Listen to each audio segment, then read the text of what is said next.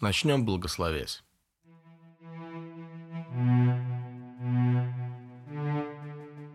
Приветствую вас, дорогие слушатели, с вами Георгий Манаев и третий в четвертом сезоне выпуск подкаста «Поручик Киже».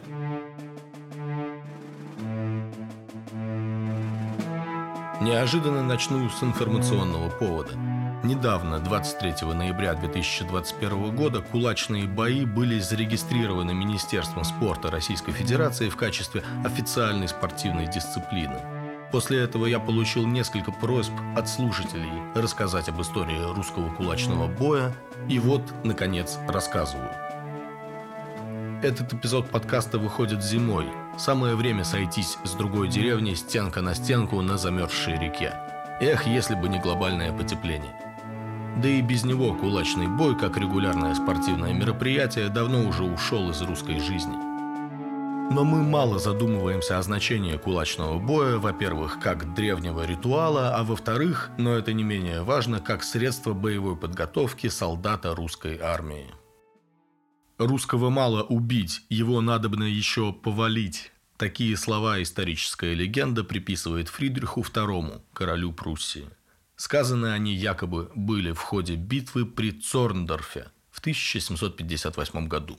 В этом сражении прусская конница яростно атаковала русскую пехоту, но русские стояли насмерть. Атакованные со всех сторон, солдаты, расстреляв все патроны, вставали спина к спине и продолжали драться – После Цорндорфа Фридрих Великий, пораженный свирепостью русских, стал считать их главными своими противниками. Такую стойкость русских солдат впоследствии отмечал и генерал Арман де Каленкур, участник Бородинского сражения с наполеоновской стороны. Еще не было случая, пишет Калинкур, чтобы неприятельские позиции подвергались таким яростным и таким планомерным атакам, и чтобы их отстаивали с таким упорством. Император много раз повторял, что он не может понять, каким образом редуты и позиции, которые были захвачены с такой отвагой и которые мы так упорно защищали, дали нам лишь небольшое число пленных. Он много раз спрашивал у офицеров, прибывших с донесениями, где пленные, которых должны были взять. Он посылал даже в соответствующие пункты удостовериться, не были ли взяты еще другие пленные – эти успехи без пленных, без трофеев не удовлетворяли его. Несколько раз во время сражения он говорил князю Невшательскому, а также и мне, «Русские дают убивать себя как автоматы. Взять их нельзя. Этим наши дела не продвигаются». Беру на себя смелость предположить, что такими бойцовскими качествами и такой отвагой русские солдаты, а это были на 100% крестьяне, обязаны были не просто боевому фатализму, задору или холодному бесстрашию перед лицом смерти. В течение сотен лет русские регулярно участвовали в кровавых спортивных состязаниях, кулачных боях – Забава эта настолько древняя, что историки даже затрудняются найти ее первое летописное упоминание. Видим, бо игрище утолочено, и людей много множество, яко упихати начнут друг друга, позора дающие от беса замышленного дела. Читаем мы в повести временных лет.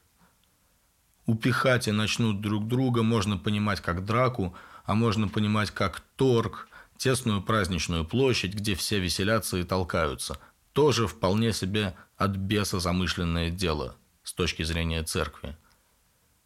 На Владимирском духовном соборе 1274 года митрополит Кирилл сказал «Узнал я, что еще держится бесовского обычая треклятых еллин, в божественные праздники со свистом, кличем и воплем бьются». Ну, тут уже яснее, речь действительно идет о кулачном бое – на том соборе было постановлено отлучать от церкви участвовавших в кулачных боях, а убитых на них не отпевать. Нетрудно догадаться, что распоряжение применялось, так скажем, не всегда. Кулачные бои продолжали происходить. Впоследствии, в 17 столетии, было издано сразу несколько государевых указов, запрещавших кулачные бои, но все тщетно. Церковь видела в кулачных боях пережиток языческих традиций – Проходили они в основном в холодное время года, с Рождества до Троицы, то есть до июня, и самый разгул их приходился на главный языческий праздник весны, на Масленицу. Возможно, церковь была также просто против смертоубийства, которое часто случалось в кулачном бою. Такие крестьяне перед смертью, конечно, не успевали ни исповедаться, ни причаститься. Но церковь тщетно пыталась запретить кулачки. Очень уж их народ любил. Поединки один на один или раз на раз тоже существовали в русской традиции – Прежде всего, один на один сходились противники в судебном поединке или так называемом поле. Так решались судебные споры в Московском царстве вплоть до XVI века, если не удавалось прийти к мирному соглашению. Изначально соперники должны были сходиться на поле самостоятельно, впоследствии с развитием системы русского права они стали выставлять за себя бойцов – но судебник Ивана Васильевича 1551 года окончательно положил конец этой практике. В массовом же кулачном бою поединок раз на раз мог существовать только как преддверие большого боя, а к нему готовились заранее, тренировали тактику и стратегию, так как русский кулачный бой – это командное состязание.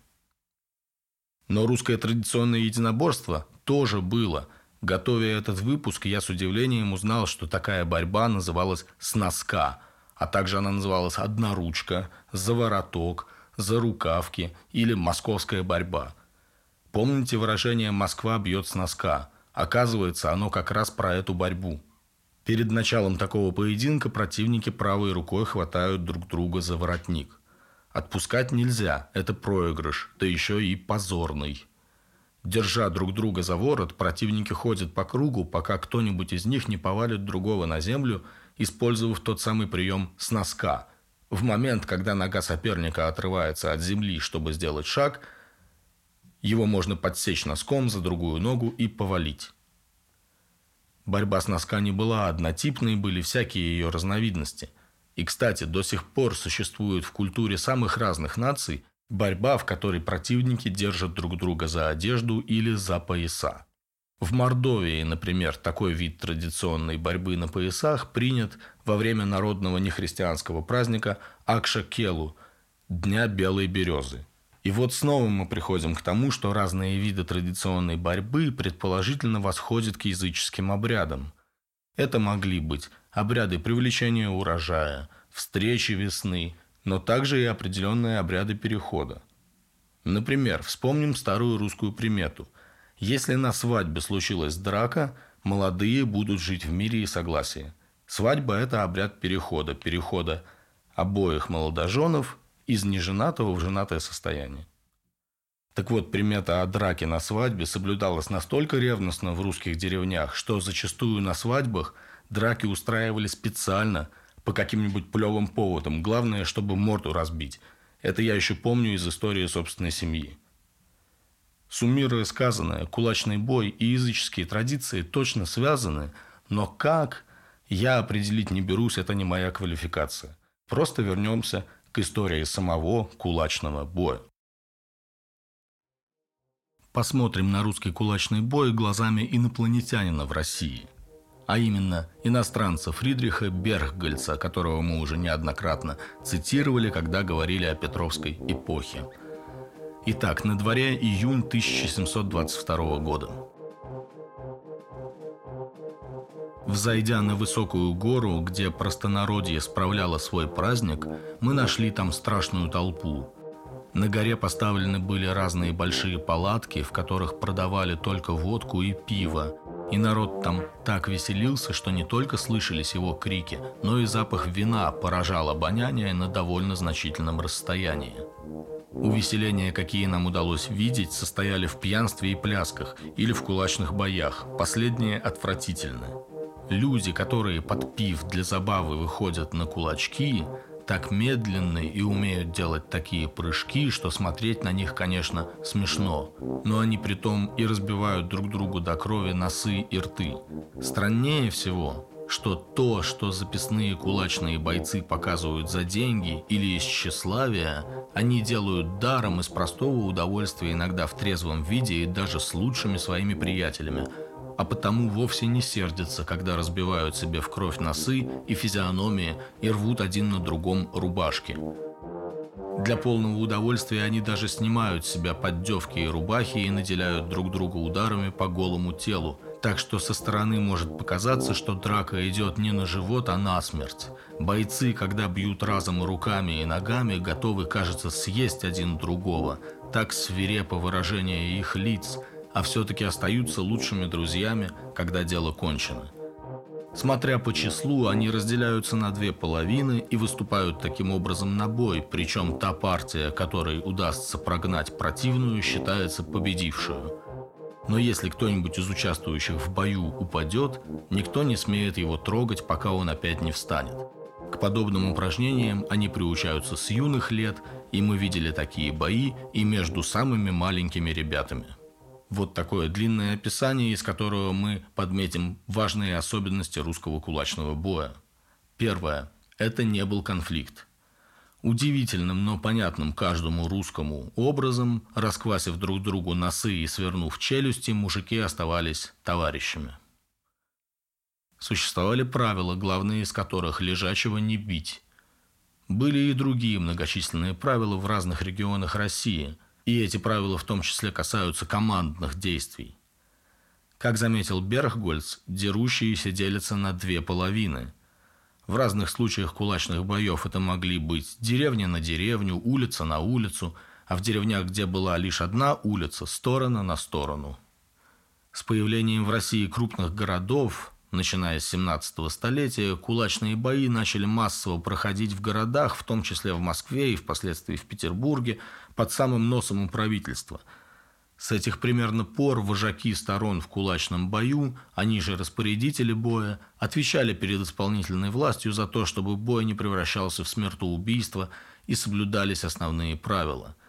При этом в указе 1726 года – регулировавшим проведение кулачных поединков в Санкт-Петербурге, подчеркивалось, что убийство во время боя не считалось преступлением и в убийство и в грех не вменяют.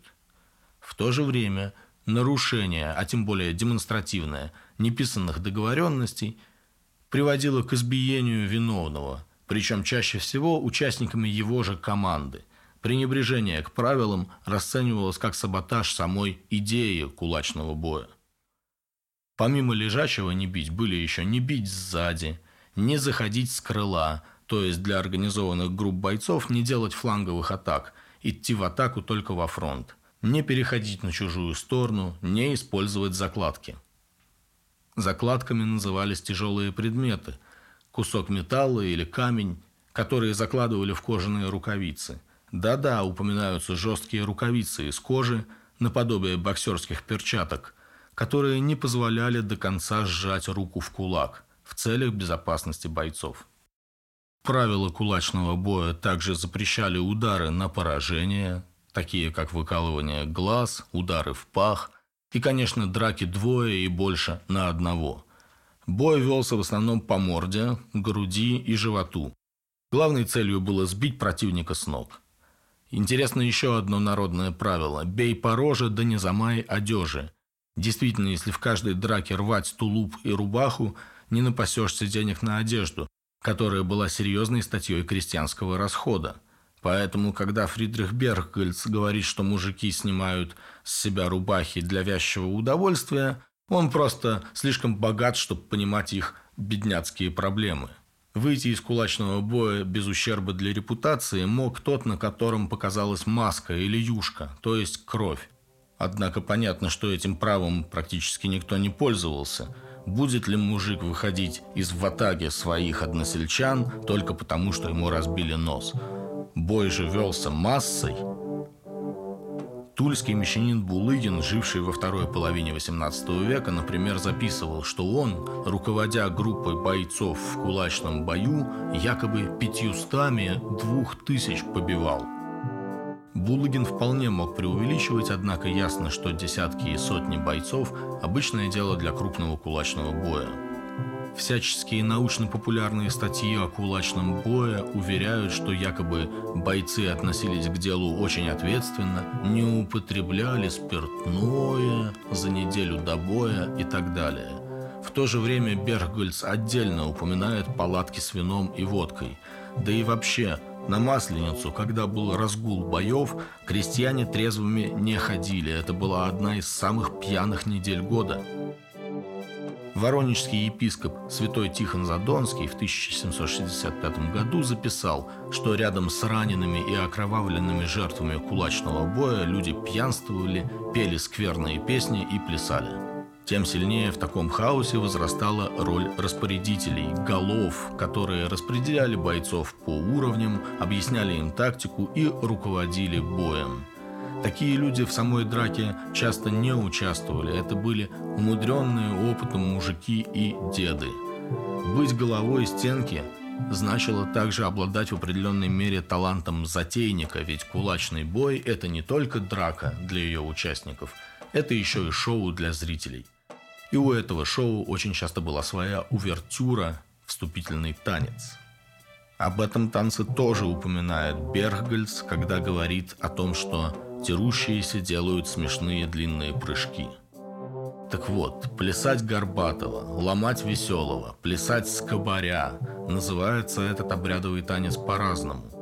Само наличие его, кстати, снова напоминает нам о языческом прошлом кулачного боя – есть видеозапись 1984 года под названием «Пляска ломания. Русский боевой танец», сделанная в Псковской области, где плясать скобаря перед кулачками было сильной древней традицией.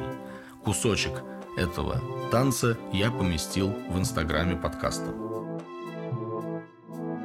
Горбатого ломали под незамысловатые скоморожьи наигрыши – Волынки, домры, гудки и сопелки, а позднее балалайки и гармошки всегда сопровождали кулачные состязания. Танец был призван ввести бойцов в дикое состояние. Они взъерошивали волосы, трясли головами, широко размахивали руками, шатались, как пьяные, подражали движениям медведя. Есть даже версия, что это танец-имитация, призывающий силу лесного властелина – но пусть она остается лишь версией. В любом случае, ломание – это зрелищно. В этом танце бойцы разминали затекшие зимние тела, а также в процессе ломания они грязно и затейливо оскорбляли друг друга, заставляя зрителей покатываться от хохота, то есть в подготовке к бою был и элемент древнего русского стендапа. Зрители кулачного боя, собственно, все, кто в нем не участвует, Могут залететь зеваки из соседних деревень или с соседних улиц, если бой происходит в городе. Но главный зритель – это деревенские бабы, они же моральный камертон. Если чьего-то мужика или сына слишком сильно бьют, а распорядители боя этого не заметили, бабы начнут голосить, музыканты прекратят играть, и бой в идеале будет остановлен. Вряд ли во всей России были единые правила начала кулачного боя. Можно сказать, что в каких-то местностях, как, например, на Псковщине, ломание было обязательной частью. А где-то бой начинался с того, что один на один сходились самые сильные бойцы. Были и варианты, когда бои начинались с небольшого боя подростков от 10 до 15 лет. Через некоторое время они покидают поле, чтобы их не зашибло вступающая в драку молодежь, и самые сильные из молодых потом вольются в серьезную драку взрослых мужиков. В этом большом кулачном бою, который, собственно, и есть стенка на стенку, главная задача – оттеснить противоположную стенку, разбить ее боевой порядок и вообще повалить. А боевой порядок – это несколько рядов бойцов. Собственно, в бою участвуют первые два-три ряда – по команде головы свежие ряды сменяют уставшие. Руководитель же пускает в бой и тех, кто отличался не просто силой, но и стойкостью в драке. Таких называли «надежа боец». Сигизмунд Герберштейн, сообщая о России 17 века, писал «Всякий, кто побьет больше народу, дольше других остается на месте сражения и храбрее выносит удары, получает в сравнении с прочими особую похвалу и считается славным победителем. Из текста в текст ходят легенды о таких бойцах. Один из них то ли Семен Трещало, то ли даже сам граф Орлов. ударом голой руки был способен выбить из печки изразец. Напомню, русский печной изразец – это вам не кафельная плитка. Это глиняная плошка, полая внутри для улучшения теплопроводности, размером с кисть взрослого мужчины. Плошка вмонтирована во внешний слой глины печи на румпе, своеобразном глиняном фундаменте – Выбить такое одним ударом мог реально лишь надежа боец. При Петре Великом кулачные бои якобы получили новую популярность. Прямых сведений о том, что Петр участвовал в кулачных боях, любил их и организовывал, мне найти не удалось. Хотя, безусловно, такая забава была бы в характере лихого русского императора. Кое-что, впрочем, становится понятно по косвенным сведениям. Не случайно, с моей точки зрения, что первый известный нам номерной указ о кулачных боях под названием «О небытии кулачным боям без позволения полицейской канцелярии» вышел на следующий год после смерти Петра в 1726 Из указа становится ясно, что в тогдашнем Санкт-Петербурге бои шли на лугу позади Апраксина двора, а также на Аптекарском острове, на окраинах тогдашнего города. Случается иногда, продолжает указ, что многие ножи вынув за другими бойцами гоняются, а иные в рукавица, положа ядра и каменья и кистени, бьют многих без милости смертными побоями, от которых боев есть и не бессмертных убойств. В связи с этим императрица Екатерина приказала регистрировать бои в полицейской канцелярии. Кто впредь к таким кулачным боям для увеселения будет иметь желание – то им, выбрав меж себя соцких, пятидесятских и десятских, являться в главную полицеймейстерскую канцелярию, где их имена записывать и для того бою показывать места. Соцкие и десятские обязывались, что бой пройдет только на указанном месте, что у бойцов не будет оружия и других инструментов к увечному бою – в общем, с 1726 года можно говорить о санкционированных и несанкционированных кулачных боях. При этом именно в 18 столетии кулачные бои стали массовым явлением в городах. Еще подростком писатель Сергей Аксаков стал свидетелем кулачного боя, который проходил в 1806 году. Тогда в Казани происходили по зимам на льду Большого озера Кабана знаменитые кулачные бои между татарскими слободами и русскими суконными слободами – состоявшими из крепостных крестьян помещика Осокина. И татарские, и русские слободы были поселены по противоположным берегам озера Кабана. Бои эти доходили иногда до ожесточения, и, конечно, к обыкновенной горячности бойцов примешивалось чувство национальности. Бой, который видел я, происходил, однако, в должных границах и по правилам – Бойцы, выстроившись в две стены, одна против другой, на порядочном расстоянии, долго стояли в бездействии, и только одни мальчишки выскакивали с обеих сторон на нейтральную середину и бились между собою, подстрекаемые насмешками или похвалами взрослых. Наконец вышел вперед известный боец Абдулка, и сейчас явился перед ним также известный боец Никита. Татарин полетел с ног, и вместо него вырос другой – между тем в нескольких местах начали биться попарно разные бойцы. Удача была сначала равная, падали татары, падали и русские. Вставая, кто держался за бок, кто за скулу, а иных и уносили. Вдруг со страшным криком татары бросились стеной на стену, и завязалась ужасная, вполне рукопашная драка. Но татары держались недолго, скоро попятили их назад, и они побежали. Русские преследовали их до берегов озера и с торжеством воротились. В 1832 году Николаем I кулачные бои были вновь запрещены, но нет сведений о том, чтобы этот запрет как-то повлиял на русскую жизнь. Кулачные бои продолжали идти. Есть множество сведений о том, что в XIX столетии зажиточные купцы, владельцы фабрик и мануфактур считали престижным иметь среди рабочих опытных кулачников, надежь, которые помогали одолеть в бою стенка на стенку рабочих фабрик конкурентов, а это было очень почетно. В дискуссиях московских старожилов на моем любимом сайте старых фото Паству.ком мне встречались упоминания о том, что еще в 1950-х в районах Хитрого рынка, улиц Забелина и Варварки, в общем, на современном Китай-городе в Москве, шли кулачные бои улица на улицу. Да что говорить, в моем собственном детстве в Лефортовском парке почти каждую неделю собирался бой, остановка Солдатская улица против остановки магазин «Молоко». И дрались там не только кулаками, но цепями, кастетами и холодным оружием. В общем, лучше было туда не ходить по субботам. Но закончить выпуск мне хотелось бы не на уголовной, а на романтической ноте.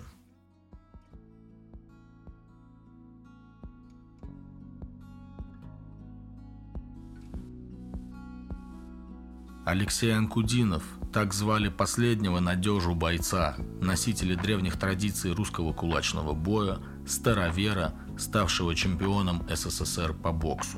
Он был единственным из советских боксеров, кто во время соревнований носил бороду. И у него была кличка Папаша. История его жизни столь литературна, что стоит предполагать наличие в ней мифов, но и правда, подтвержденная фотографиями, поразительна.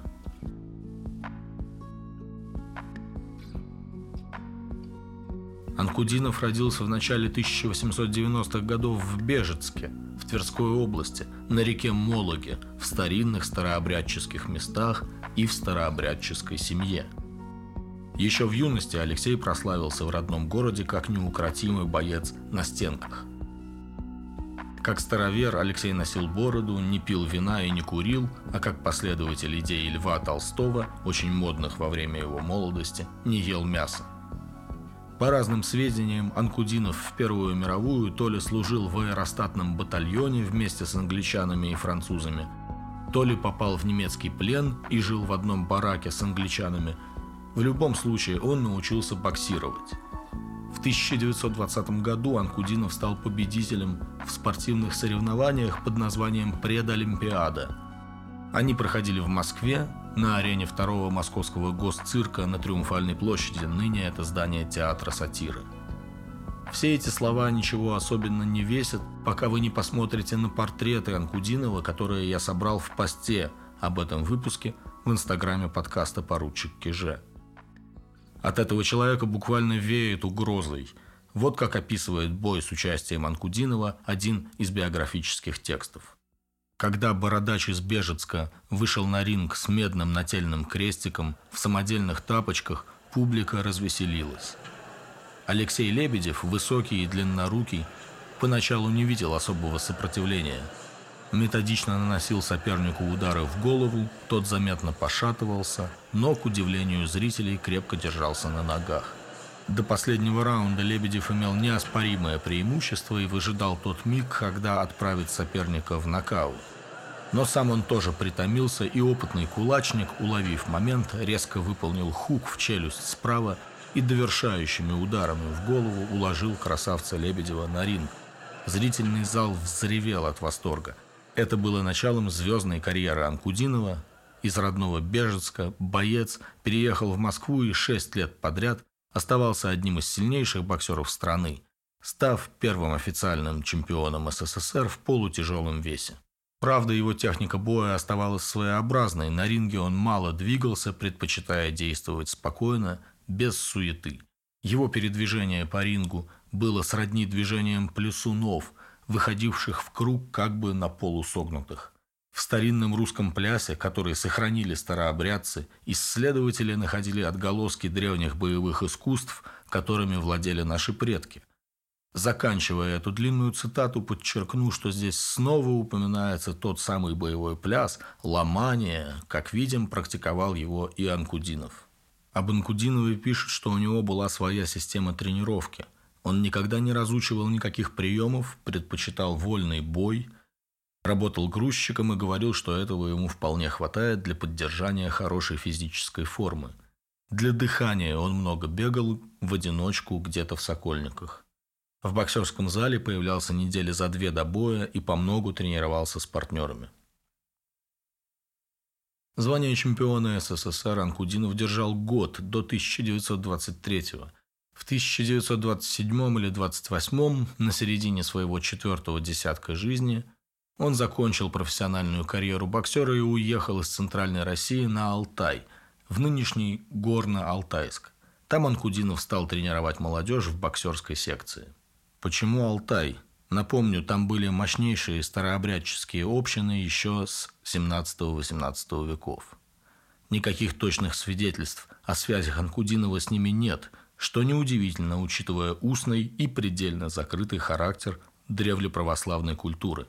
В Горно-Алтайске и Барнауле Анкудинов жил до 1941 года, оттуда был призван в Красную армию, прошел войну и вернулся.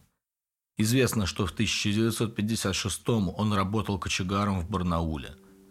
До 1962, то есть примерно до 70, Анкудинов жил на Алтае, а затем переехал в украинские Черновцы жить вместе с сестрой. Из тех времен о нем остались воспоминания родственников о том, что Анкудинов каждый день ходил по 30 верст из Черновцов в Лужаны – а в морозы ходил в распахнутом тулупе и без шапки. На старости лет Анкудинов стал волонтером в психиатрической лечебнице в Кишиневе, куда ездил каждую весну. Хотя тогда и слово-то «волонтер» в Советском Союзе не знали. К счастью для нас с вами, Анкудинова не забыли русские боксеры. Его приглашали судить матчи Спартакиады РСФСР по боксу, и он, как пишут, с радостью приехал. Я так понимаю, именно из кинохроники тех лет – и почерпнуты фото седобородого старца Алексея Анкудинова, которого можно по праву назвать последним древлеправославным богатырем. Умер Анкудинов как истинный древлеправославный. У него развелась злокачественная опухоль в носу. Согласно легенде, это были последствия старой травмы, полученной в кулачных боях в юности еще в Бежецке. Анкудинов отказался от лечения. «Бог создал, он и взять меня должен». Такие слова приписывает ему молва. Скончался он в 1983 году, примерно в 90-летнем возрасте.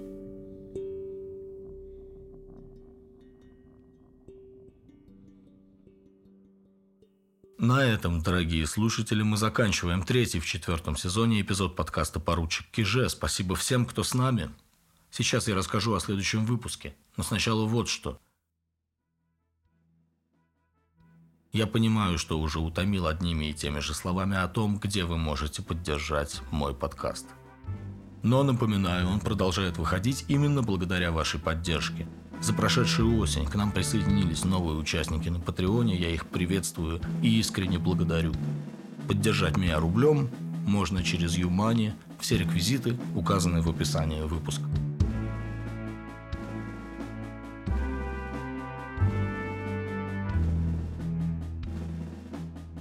И с темой следующего выпуска мы делаем резкий поворот. Мы очень много последнее время говорили о сугубо мужской культуре, артиллерии, кулачных боях, но надо не забывать, что жизнь русских мужчин всегда вращалась вокруг русских женщин. В течение большинства нашей истории вопросы продолжения рода, организации семьи были для русского мужика вопросами самоидентификации. Напомню, даже цари не считались полноценными царями, пока они не женились. Мы немного касались темы жизни русских женщин в подкасте о разводах в Российской империи и в недавнем выпуске о жизни жандармских жен, но мало говорили о жизни женщин в допетровской Руси, а там много интересного. Вас удивит, что в отличие от Европы, в Москве женщины не были главными обвиняемыми на колдовских процессах. Зато знатные московские барыни могли стать жертвами колдовства и отравлений, что и определило их крайне унылую жизнь. Поразительно, но русские царевны, которые, казалось бы, могли позволить себе все, были одними из самых закрепощенных людей в нашем государстве. Почему так произошло и как эти порядки подошли к концу, а еще, конечно, немного о быте, хозяйстве и одежде русских знатных дам 16 и 17 столетий в следующем эпизоде подкаста «Поручик Киже». С вами был Георгий Манаев. До новой встречи, милостивые государыни и государи.